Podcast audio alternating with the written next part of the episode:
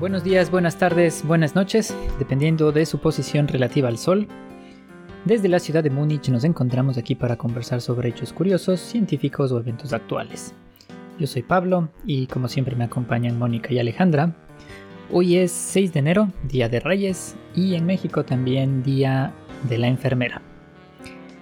Esto es la galera de facto, el tema de hoy es cómputo y algoritmos, y primero nos embarcamos con Mónica.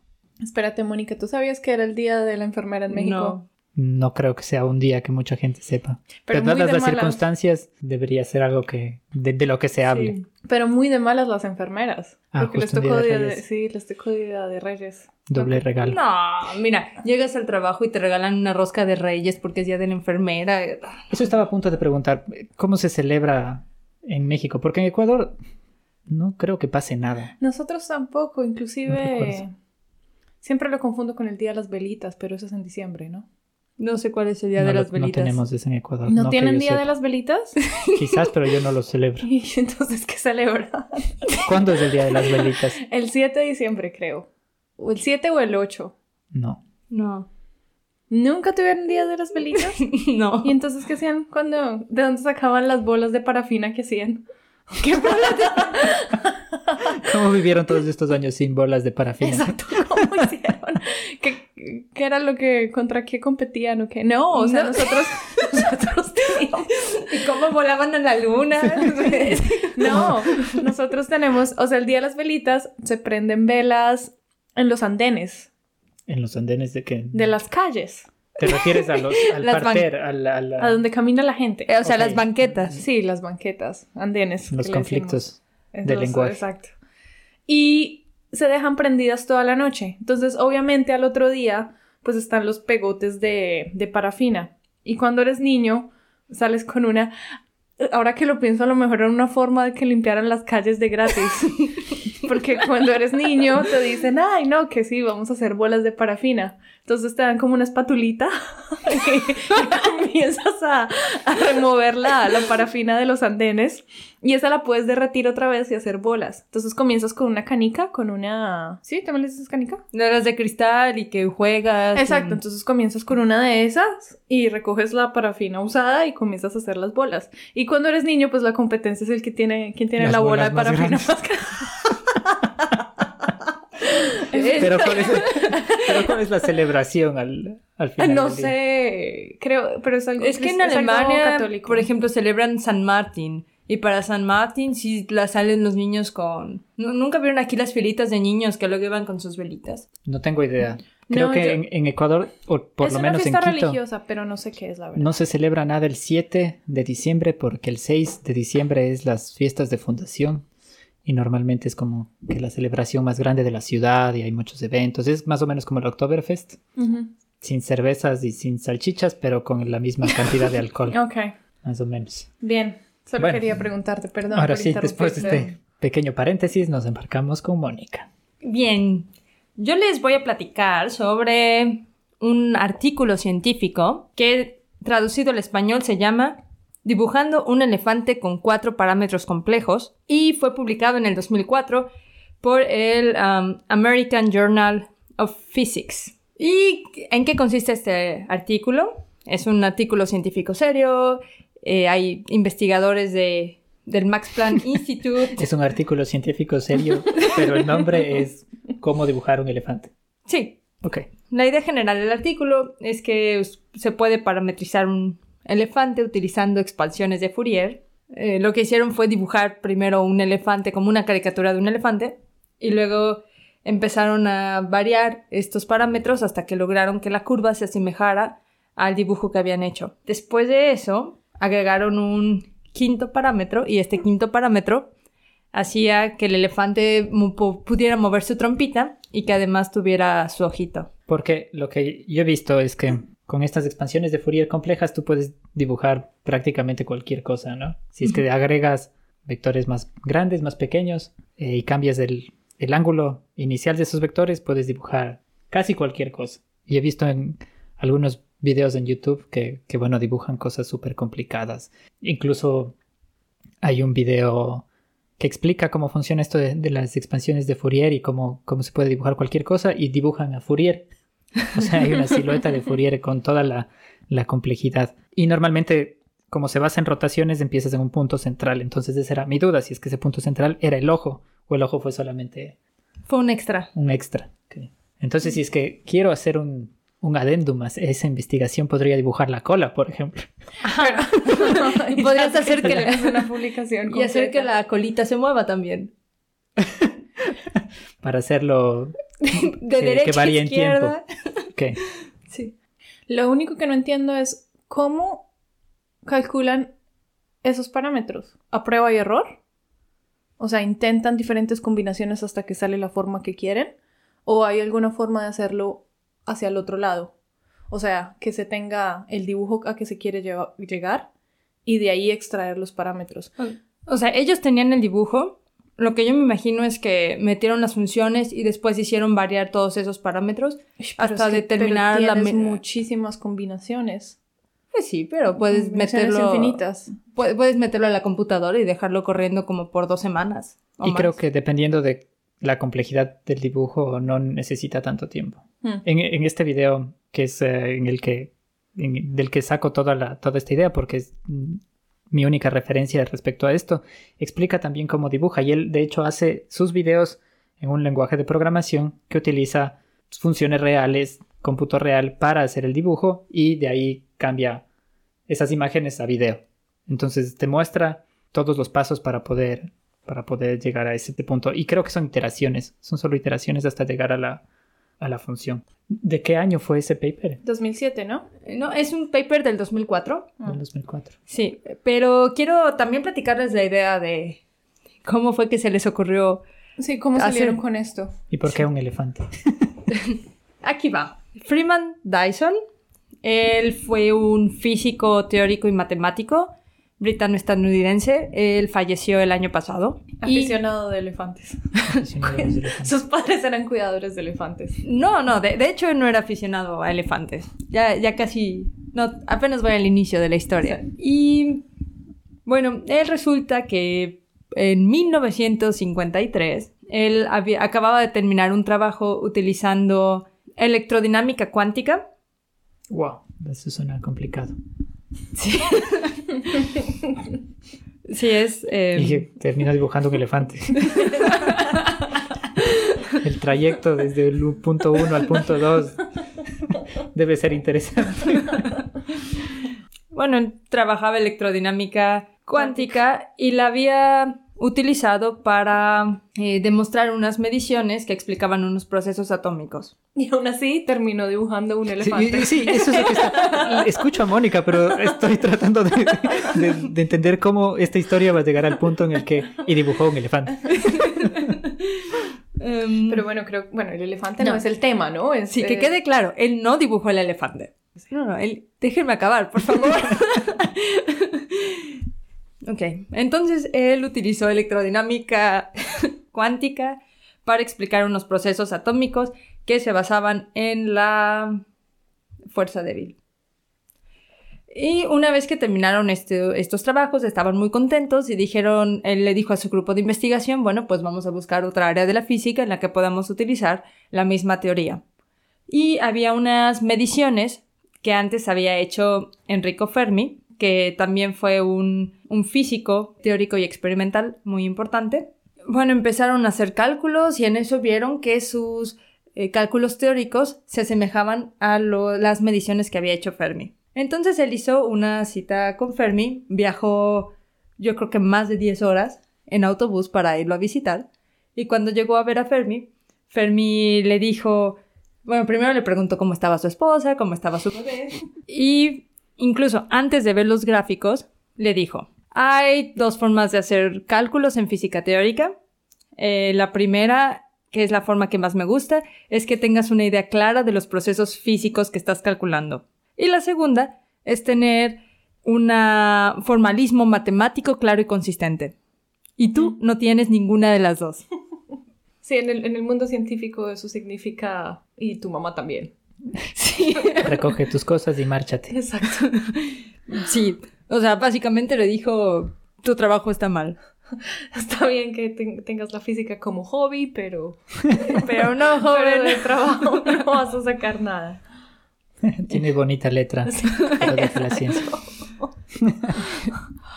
Sí, ya después tuvieron una... Perdóname, Mónica, en, en mi, en mi oficina, pero hay un colega que de verdad no hace absolutamente nada y el pretexto es, am, pero hace buen café.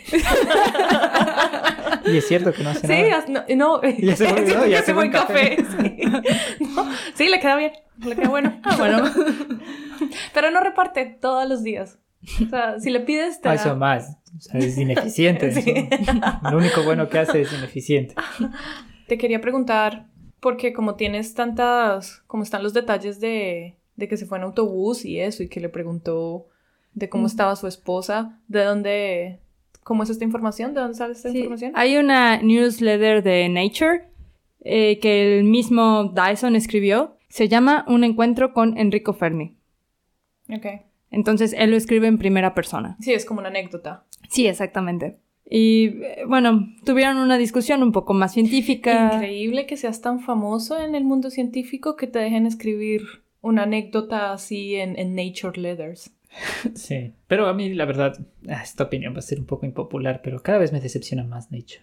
Pero ¿Sí? bueno, ¿Será? Sí, sí, Lo ahora mismo quieren era con cobrar. Discovery Channel. Ay, pero es que el Discovery. sí, Es que ahora no. Nature quiere cobrar, ah, quiere cobrar más a los científicos que publican. No sabía. Quiere cobrar como 9 mil, 10 mil eh, dólares para que los papers se mantengan eh, gratis para el público general. Mm. Que está bien, deberían Pero ser abiertos, Sí. pero ¿por qué el, por qué el científico tiene que pagar por eso en un journal que no paga a sus revisores? Es una, una discusión larga Sí, de cómo sí. funciona ese, ese tema de las publicaciones científicas, pero estoy bastante decepcionado de Nature. Después de esto tuvieron una discusión un poquito más teórica o en cuanto a lo que es física teórica. Más amable, después de que lo sacó a Más pasear. amable de física teórica.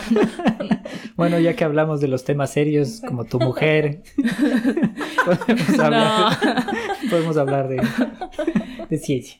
Sí, em, bueno, después el mismo Dyson escribe, bueno, estaba un poquito desesperado y le pregunté por qué no estaba impresionado con la similitud entre los cálculos que hicimos, y, o, bueno, que habían hecho y las, las mediciones. Y entonces eh, Fermi él le dijo, Fermi le preguntó, ¿cuántos parámetros utilizaste? Y Dyson dijo, "Eh, utilizamos cuatro al final. Y entonces eh, Enrico Fermi contestó, "Hmm, como diría mi amigo Johnny von Neumann, casual, Eh, como diría mi amigo Johnny von Neumann, con cuatro parámetros puedo eh, dibujar un elefante y con cinco puedo hacer que su trompa se mueva. Hmm.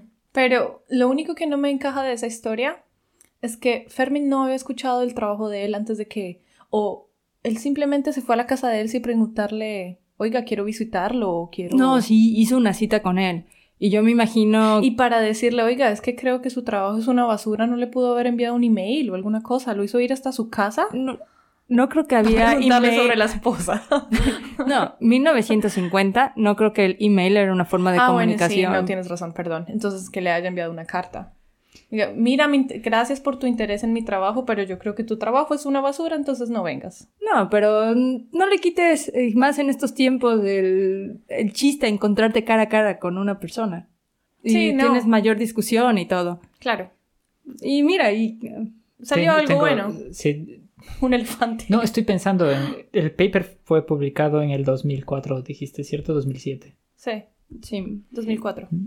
El de dibujar un elefante lo publicaron en el 2010. En el 2010. Sí. E- Esta Y- discusión ocurrió... En Mucho 1953. antes. Y Dyson escribe esta discusión. No, a ver, espera. Reinicio con la línea de tiempo porque si no nadie va a entender. La línea de tiempo fue así. Este encuentro entre Enrico Fermi y Dyson ocurrió en 1953. Sí. Dyson contó la anécdota en el 2004 y, corrijo, el artículo del elefante salió en el 2010. Ok. Ok. O sea, pasaron 50 años entre la historia y que alguien y que la haya contado para inspirar el paper en el 2007. En, el 2010, perdón. Sí. sí. Ok. Solo quiero concluir con esto. El mismo Freeman Dyson. Él dice que Fermi tenía razón, que en los 50 todavía no se descubrían los quarks, que eran los que realmente explicaban este proceso que él estaba estudiando, y que sin embargo fue la intuición de Fermi lo que a él lo sacó de tener una carrera científica en algo que no iba a servir para nada. Hmm.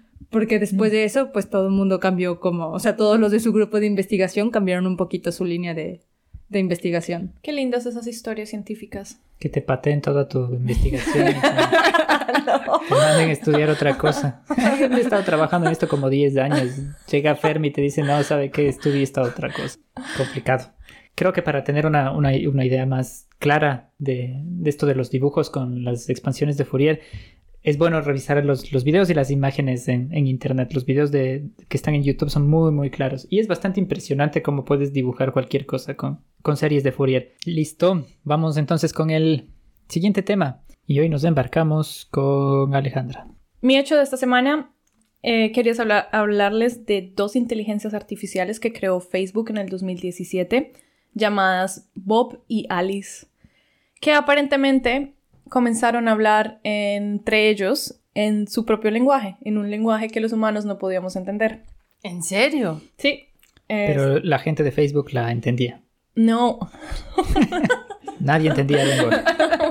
no, era, eran palabras en inglés, pero totalmente incoherentes. Si buscas por internet, encuentras obviamente el pedazo de la conversación que se filtró del estudio en Facebook uh, al público. Y son cosas como yo, yo, mi, mi, mi, también, también. Eh, bolas, bolas. Eh, palabras en inglés. Palabras en inglés, sentido. exacto. Y okay. después responde el otro, el otro chatbot en el, las mismas incoherencias. Entonces, claramente cuando esta información se infiltró al público, pues hubo mucho pánico en Internet, como siempre sucede. Teorías eh, conspirativas. Terminator llegó y... y bueno, ese tipo de cosas que hemos creado, se ha salido, inclusive me acuerdo que hubo un comentario de Elon Musk culpando a Facebook que era increíble como se les había salido de control ese tipo de cosas y bueno. Pero Elon Musk es, es bastante alarmista, le gusta armar a sí, la en, en Twitter sobre todo.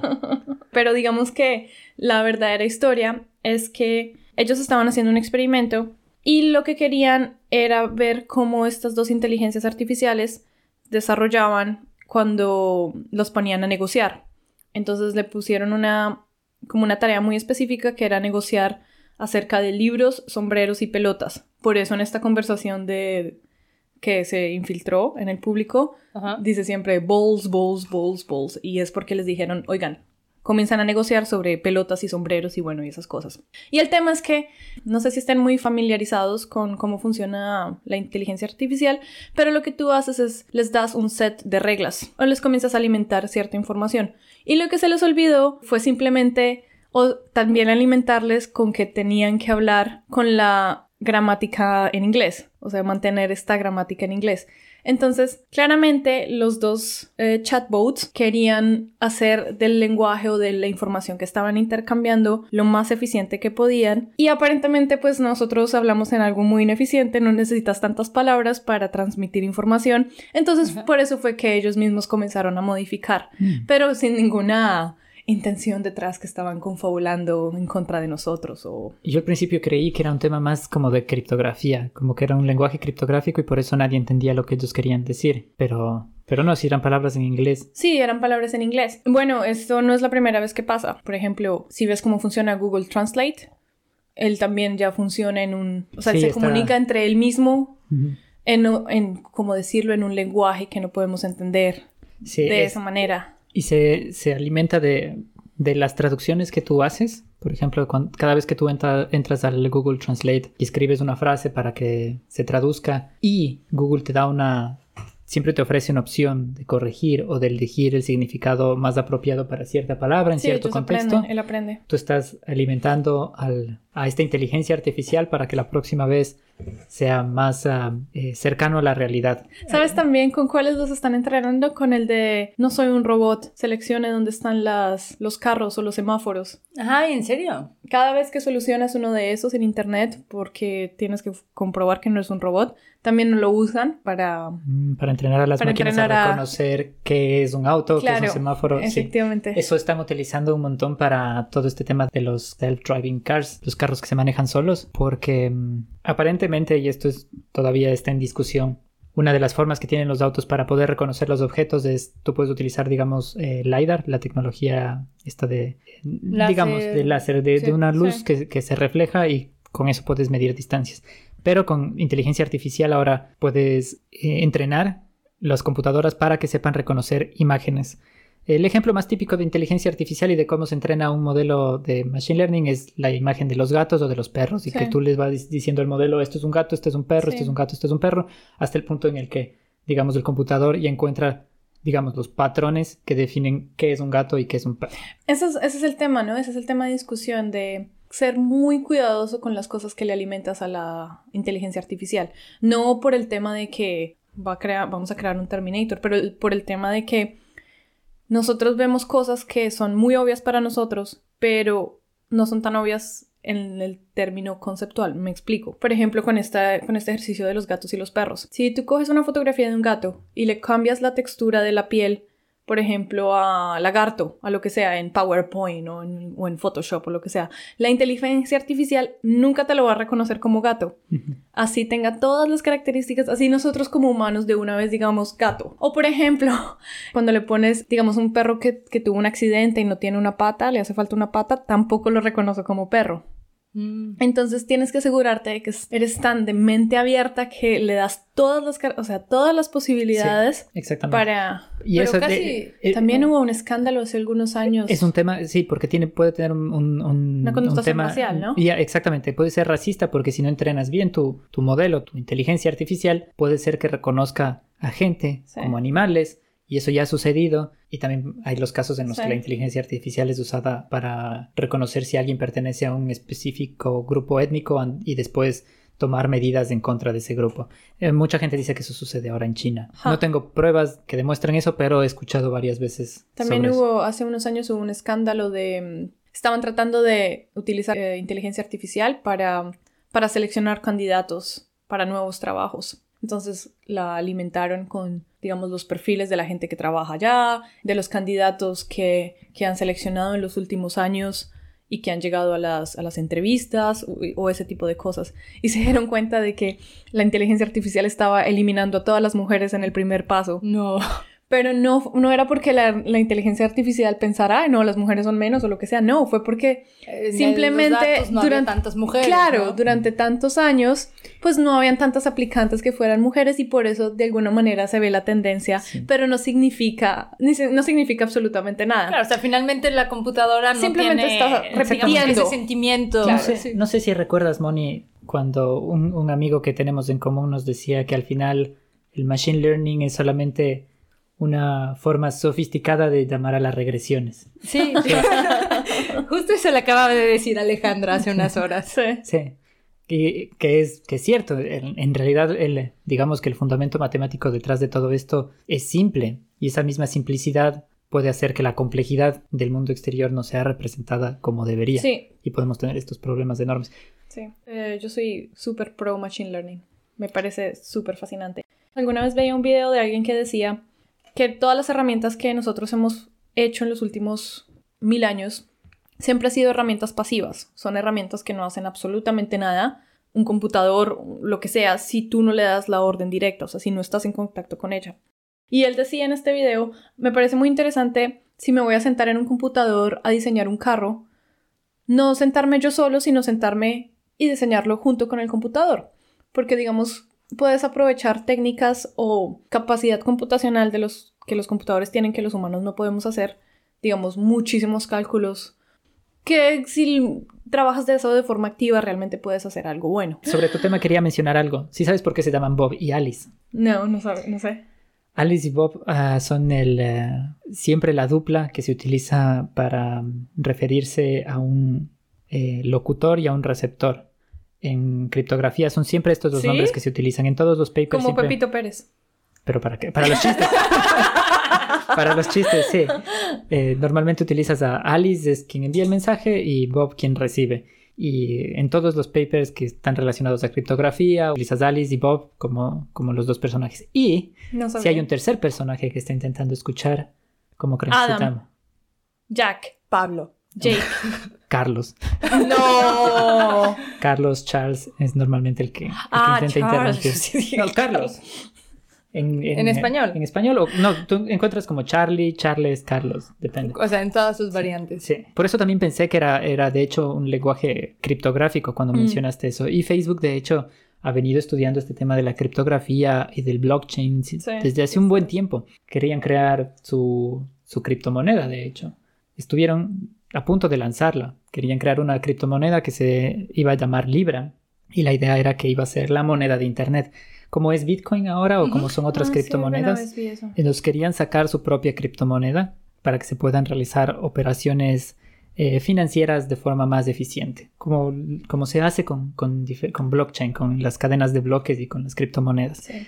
Pero al final no, no obtuvieron el permiso del- de los gobiernos porque, me parece que del gobierno de Estados Unidos porque obviamente amenazaba al dólar y amenazaba el Mm. poder del gobierno como que, tiene ad- sí. ad- adscritas estas unidades que, que imprimen dinero. Bueno, los que no conozcan a Pablo, Pablo cada que puede tiene que sacar el tema de las criptomonedas. Sí. efectivamente. Y tenía que aprovechar en este momento porque, como dice la descripción de nuestro podcast, este es un tema del que mi familia ya está harta de escuchar. Y amigos también, ¿eh? Sí, mis amigos también ya me dejaron de invitar a las fiestas porque solo hablo de este tipo de cosas. ¿Quieren saber cómo terminó la historia de estos boats? Ok, ¿qué pasó con Bob y Alice? Bueno, hay dos. Lo que encontré en mi, en mi investigación intensiva es que hay dos versiones. La primera es que después de que encontraron esta falencia de que los, eh, los dos robots estaban hablando en, en incoherencias, le agregaron la norma de que tenían que seguir la gramática de inglés. Terminaron el experimento bien y todo salió bien. Eh, inclusive se dieron cuenta de que, y esto es muy interesante, que uno de los boats había descubierto cómo fingir estar interesado en algo que en realidad no quería. O sea, mostrar interés, por ejemplo. Alcanzó el nivel de inteligencia de un hombre. por ejemplo, que, o sea, el objetivo de él era conseguir, no sé, un sombrero. Pero aprendió a fingir interés en una pelota, porque al final de la negociación, si él daba la pelota, se iba a ver como compromiso de parte de él e iba, digamos, a tener más contenta la contraparte. Mm. Entonces, esa es una versión. O sea, el Ese es experimento. final feliz. Ese es final feliz. No, la otra también es final feliz. O sea, pero en lo que cambia es que simplemente apenas eh, encontraron este problema, no intentaron arreglarlo y cerraron la investigación y ya, y cerraron y apagaron eso y listo. Ok. Apague y vámonos. Entonces esas son las dos versiones que más o menos... Pues eh, yo, yo escuché también la conversación entre, entre Bob y Alice. Eh, claro, se, se escuchan conversaciones bastante robóticas. Sí. Así que investigo un poco sobre la síntesis del habla. Ok. Entonces, la idea del- de los sintetizadores de voz, pues es que sea un aparato que sea capaz de reproducir la voz humana y de decir palabras u oraciones que no sean como lo, o sea, lo que yo estoy haciendo ahorita, yo estoy hablando y ustedes están escuchando por medio de cualquier dispositivo lo que yo dije. En el sintetizador de voz se trata de que digan algo, pero que no sea algo que un humano completamente haya dicho, sino que puedan ser capaces de formar nuevas frases o nuevas Que digamos que un computador pueda imitar la voz de un humano de una mejor manera. Sí, El, el tema de la entonación, de la Y pronunciación. no solo repetir lo que ya he escuchado, pero... crear frases y. Ajá, o sea, no un robot que te diga todos los días, buenos días, Pablo, ¿cómo amaneces? Eso tenía, una, tenía esa pregunta. Alexa, ¿son frases pregrabadas o son Yo siempre pensé que sí, que No tenían tengo idea, un- la un verdad, set- sobre yo tampoco, que tienen como un set de, de, de frases? frases. estándar que, Sí. que usan. Bueno, yo la verdad me fui al- a los inicios, no sabría decirles cómo funciona Alexa precisamente, pero decían que lo- las primeras ideas para los sintetizadores de voz es que se grababan sonidos. Entonces ya había, no sé, A, B. N. Y, y lo que hacían los sintetizadores, pues... Pensé que iba a pronunciarnos todo el abecedario. Por si no nos quedó claro. Recuerdo alguna vez en el, en el colegio teníamos que presentar alguna parte de la constitución o algo y un amigo, teníamos 10 minutos para las presentaciones y un amigo dice, comienza la presentación de él como, este es el capítulo no sé qué, tiene 58 artículos, artículo 1. bla, bla, bla. Artículo 2. Uy, no. Va a ser un día largo. Exacto. Entonces, la primera forma es eh, esta concatenación de fragmentos de voz pregrabados. La segunda manera es que tratan de hacer unos modelos eh, del tracto vocal humano y también de todos los procesos que tenemos cuando, cuando hablamos, incluso resonancia del aire o cómo pasa el aire por medio de la nariz y todo. Y con este modelo del, del ser humano, pues también hacen estos sintetizadores de voz. De ahí una tercera forma es como HMM y se basa en sistema estadístico y de probabilidades. Entonces tienen como un espectro de frecuencias no sé si está muy relacionado con Machine Learning, pero sí, sí tiene que ver un poco así con qué es lo más probable o cuál sería la entonación más probable. Ok. Y ya el último es con ondas sinusoidales. ¿Y, cómo llegaste a este tema? Ah, porque escuchaste la conversación. Sí, Ah. sí, sí. Y también estaba... O sea, es que fue varias cosas porque también me puse a pensar un poco en inteligencia artificial desde el punto de vista de la ciencia ficción. Y bueno, no sé si conozcan la película de Odisea 2001. Sí. No lo he visto. Bueno, tienen, si no la han visto, verla. tienen que verla. Sí, es muy bueno.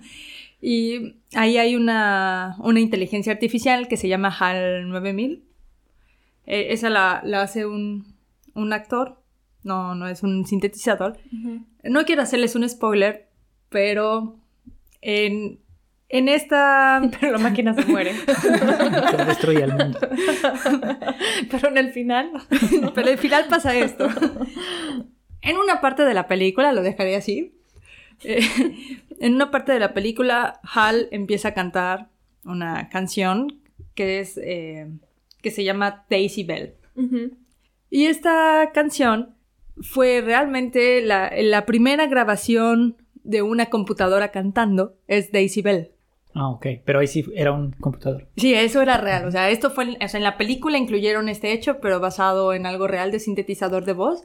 Y fue en 1961 cuando grabaron a la computadora cantando. Y en esta grabación pusieron también otra computadora en la que eh, programaron el acompañamiento del piano. Mm. Es lo único que hace falta sintetizar, de hecho, completamente, la voz humana. Ya la mayoría de instrumentos ya están Sí. Todos registrados. Y ya, ya hay em, artifici- eh, inteligencias artificiales que hacen música y todo. Sí, después quizás vas a tener cantantes de ópera hechos con computadora. No sé si se acuerdan que hace algunos meses o años, no me acuerdo, eh, Google sacó... ¿Cómo se llama la imagen cuando tienen algo especial de ese día? Eh, los doodles. Sí, Google sacó un doodle que era sobre música de Bach.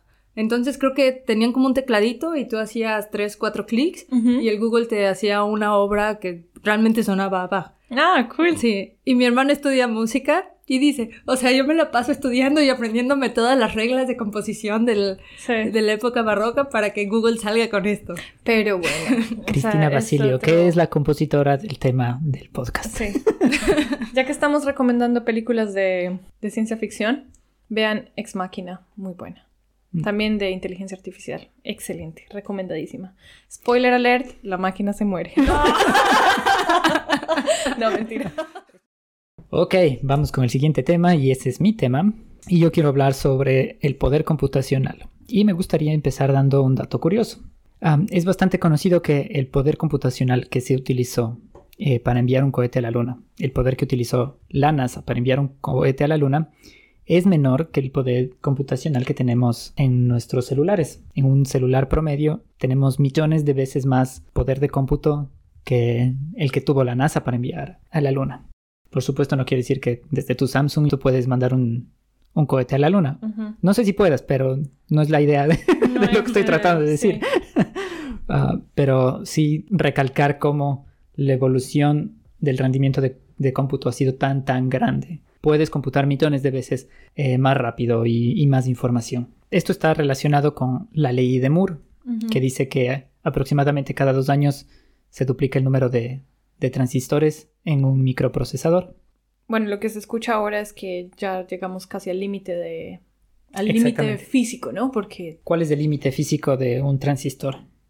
Va a ser al 7 final. nanómetros, ¿no es la cosa? Ese es el límite, digamos, de los procesadores que se tiene ahora en computadores, al menos en computadores regulares, en computadores Domésticos. domésticos. Pero el límite físico de un transistor es va a ser siempre el tamaño del electrón, porque Sí. después de eso no va a poder pasar. Pero en todo caso, sí, es cierto, la ley de Moore ha ido... Bueno, primero que nada, no es una ley como tal, es, digamos, es una ley empírica, que lo que dice es que como se, se reduce el, el tamaño de los transistores, se puede colocar más transistores en, una, en un área más pequeña y por ende enviar más información, más electricidad para poder tener más, más poder de cómputo. Pero en los últimos años eh, se va reduciendo y por eso mucha gente cree que la única forma de llegar al siguiente paso en el poder de cómputo es los computadores cuánticos. Y esa era la segunda parte en la que quería conectar mi tema. Y los computadores cuánticos se basan en una unidad distinta a la que basamos todo nuestro cómputo ahora. Todo lo que se hace en las computadoras se basa en ceros y unos. Uno siempre escucha, tu computador es ceros y unos. Miles de millones de millones de ceros y unos que, que significan diferentes cosas. Eso se conoce como un bit. Un 1 significa que hay paso de electricidad, el 0 significa que no hay paso de electricidad. Con eso y unas ciertas puertas lógicas puedes hacer lo que quieras con el Sí. computador. En la computación cuántica, la nueva unidad se llama qubit y utiliza esta propiedad de la mecánica cuántica de que dos estados pueden estar superpuestos. Entonces tendrías, digamos, como base tres estados, un verdadero, un falso y un estado superpuesto. Y a partir de eso podrías realizar mucho más cómputo, mucho más rápido. O sea, es una locura lo que, lo que se viene. Eh, Pero, pero lo que se viene cuando. Alguna vez alguien me decía, ¿cuál es el estado de arte de, de estos computadores cuánticos? Cero. Necesitas, no creas. necesitas, lo que escuché hace algunos años de alguien que trabajaba en ese tema es, bueno, eh, refiriéndonos a los primeros computadores, el clásico ex- ejemplo que necesitabas cuartos gigantes para hacer multiplicaciones o cosas así. Es más o menos el estado del arte de los computadores cuánticos en estos momentos. Pero ese no es un salto tan grande. Estamos hablando de 20, 30 50 años. 50. Pero para que para tener ya el sistema definido, digamos un Sí. proceso definido con una tecnología que, con- que sabes es eficiente, no está tan atrasado. Es cierto que, hace- que esto ya se viene mencionando hace mucho tiempo, este tema de los computadores cuánticos, pero eh, últimamente ya, ya hay pruebas grandes de que puede funcionar y de hecho empresas como Google, empresas como IBM están súper avanzadas. Y Google de hecho comprobó o digamos y aplicó este tema de la supremacía cuántica. O sea, tienen un computador que fue capaz de demostrar esta superposición de estados. Ok. O sea, lo del Mm. gato de Schrödinger. Ellos dicen que pudieron demostrar que esta superposición es real. O sea, que el gato está dentro y afuera de la caja. Sí. Está vivo y muerto. Vivo y muerto, exacto. Vivo y muerto. El ¿Cuál es el de la caja? es el No, gato, él está dentro de la está caja. dentro de la caja. Pero lo que no se sabe es si está vivo o muerto. Poniéndolo en contexto, tenemos una caja y dentro de esta caja completamente sellada está un gato. Además del gato, en la caja hay una, botella con veneno o con cualquier tipo de, de sustancia que puede matar al gato. Como un electrón puede estar o como las partículas cuánticas pueden tener más de un estado, digamos que uno de los estados de esta partícula aprieta un botón y el otro no lo aprieta. Si la partícula aprieta el botón, la botella de veneno se rompe y el gato se muere. Si no aprieta el botón, el gato está vivo. Como, en teoría, esta superposición existe, hasta que no abres la caja, el gato está vivo y está muerto. Sí. Eso es lo que, en teoría, Google pudo demostrar con su computador. Entonces dicen que eh, tienen un computador que realizó una operación en matemática millones de veces más rápido que un computador normal. Entonces, ya no está tan O lejos. sea, lo que estás diciendo es que las máquinas de viajar en el tiempo el otro año ya se pueden comprar por Amazon. No sé si el, el tema Prácticamente. junto con los um, Tanques con los inflables. tanques inflables. no, pero que, que ya no está tan lejos de ese tema. Ya no está tan lejos y, y de hecho sé que ya no está tan lejos de ese tema porque Ya viajaste en el tiempo. no, pero es una es una preocupación para el tema de las criptomonedas porque un computador cuántico es casi la única cosa que puede destruir la cadena de bloques de, de Bitcoin. Mm. Claro. Entonces, Claro, pero porque necesitas la autorización de dos puntos al mismo tiempo. necesitas el 51%. El 51%. Sí. Entonces la única forma en que eso sea, digamos, eficiente en términos económicos es que tengas un computador tan fuerte Que pueda hackear todo a esa velocidad. exacto. Pero no solamente de Bitcoin, ¿no? Es un computador cuántico en las manos equivocadas, digamos, sería una, una amenaza para bancos, para PayPal, Amazon, para todo, porque podría descubrir tus contraseñas en menos de un segundo. Fíjate que eh, estuve leyendo un poco más sobre computadoras humanas. Y esto fue un tema, me imagino que algunos de ustedes ya lo conocerán, salió en una película en el 2016 llamada Hidden Figures o Figuras Ocultas. Eh, Bueno, esta película trata sobre un grupo de mujeres afroamericanas que trabajaban en la NASA. Y bueno, una de ellas participó en cálculos para eh, misiones de, de órbita y misiones espaciales, otra eh, fue de las primeras programadoras en la NASA. Y tenía todo un equipo de, de programadores cuando eran estas computadoras gigantes. Y otra fue eh, la primera ingeniera espacial. Sí, yo recuerdo haber visto una fotografía de un, eh, de un grupo de mujeres todas sentadas, en, digamos, en un escritorio haciendo cómputo, cálculos. Sí, o sea, es que Era- literal la- las primeras la primera computadoras... computadora eran humanas. Ajá, las primeras Sí. computadoras eran humanas. Entonces, lo, lo que pasaba es que en aquella época eh, la mayoría eran hombres de tez blanca y ellos eran, digamos, los que planeaban cómo hacer los cálculos o qué era lo que se tenía que calcular. Y entonces, ya que tenían todo esta, toda esta planeación, mandaban eh, las operaciones a este equipo enorme. Eh, la mayoría de las computadoras en aquella época pues eran mujeres y eran mujeres que eran muy buenas en matemáticas, algunas con grados universitarios y otras eh, pues sin grados, pero aún así con Habilidades con... sí con muchas habilidades y ellas eran las que hacían todos los cálculos en la NASA. Pero mira, interesante como la idea de tener computadores como los que tenemos ahora haciendo todo por nosotros. También probablemente hubo mucha gente que pensó, uh, nos, o sea, van a quitarnos los trabajos y vamos a quedar obsoletos y, pues y a la larga pues terminamos simplemente adaptándonos a la nueva tecnología y progresando. eh, de quien quisiera hablarles en particular es de Dorothy Vaughan. Y ella pues era era parte de estas computadoras y cuando se dio cuenta de que llegó una una computadora mecánica Ella fue a la librería y eh, sacó un libro sobre Fortran. Porque ella, ella fue visionaria y dijo, bueno, vienen estas computadoras, tal vez nos quiten el, El trabajo. trabajo. lo que toca hacer ahora es aprender a ¿Cómo programar en funciona? ellas. Exacto. Mm. Sí. Y fue la... Se convirtió en la primera supervisor de esa área en cuanto a computadoras. Y ese es un mensaje importantísimo, para lo que se viene, porque de hecho hay muchos, muchos, muchísimos trabajos que van a ser eliminados porque van a ser hechos por máquinas. y Claro, la única forma tema- de mantenerse, digamos, como un sujeto apetecible para el mercado laboral es aprendiendo esas técnicas. Pero es que si algo nos ha enseñado la historia es que estar en contra no, no sirve para nada. Cuando se vino la revolución industrial también cuántas protestas hubo de esto no puede pasar y no sirvió absolutamente de nada. Simplemente hay que adaptarse. Y lo mismo es con la inteligencia artificial, ¿no? Yo veo como el temor de la gente, ¿sabes? Como... Es natural, ¿no? Siempre da temor a las cosas que no conoces exactamente. Pero, Pero es una, es una herramienta increíble. Y lo que tú dices, es lo que se viene ahorita, o sea, en temas de te- inteligencia artificial, más el poder computacional de los computadores cuánticos. Y eso conecta de hecho también con el mensaje, como el mensaje final de mi, de mi tema que quería mencionar, que es que eh, considerando que Los computadores son amigos. el computador es tu amigo, El computador aprovechalo. No, que, que ahora que hay tanto, tanto poder de cómputo en aparatos tan pequeños como una laptop, como un, computador de, de escritorio, tu celular, se pueden hacer muchísimas cosas. Se me hace que todas estas cosas que antes de pronto era para, para la gente que sabía programar o para la gente que estaba metida en, en, en computer science, están siendo tan accesibles. Y mi amigo está trabajando en una startup, lo que ellos quieren hacer, eh, el tema de, de programación de juegos. Es exclusivo para la gente que sabe diseñar juegos y sabe programar los juegos y todo. Y lo que ellos están haciendo es una plataforma Un que intérprete para que puedan Exacto, crear que gente juegos como tú, gente como yo, podamos hacer este tipo de juegos. sin necesidad de conocer Sin el lenguaje de- programación. Cool, ¿no? ¿Mm? Sí. Empresa suiza, eh, la verdad no, no sé, creo que es, que es top secret, no sé si debería estar diciendo esto.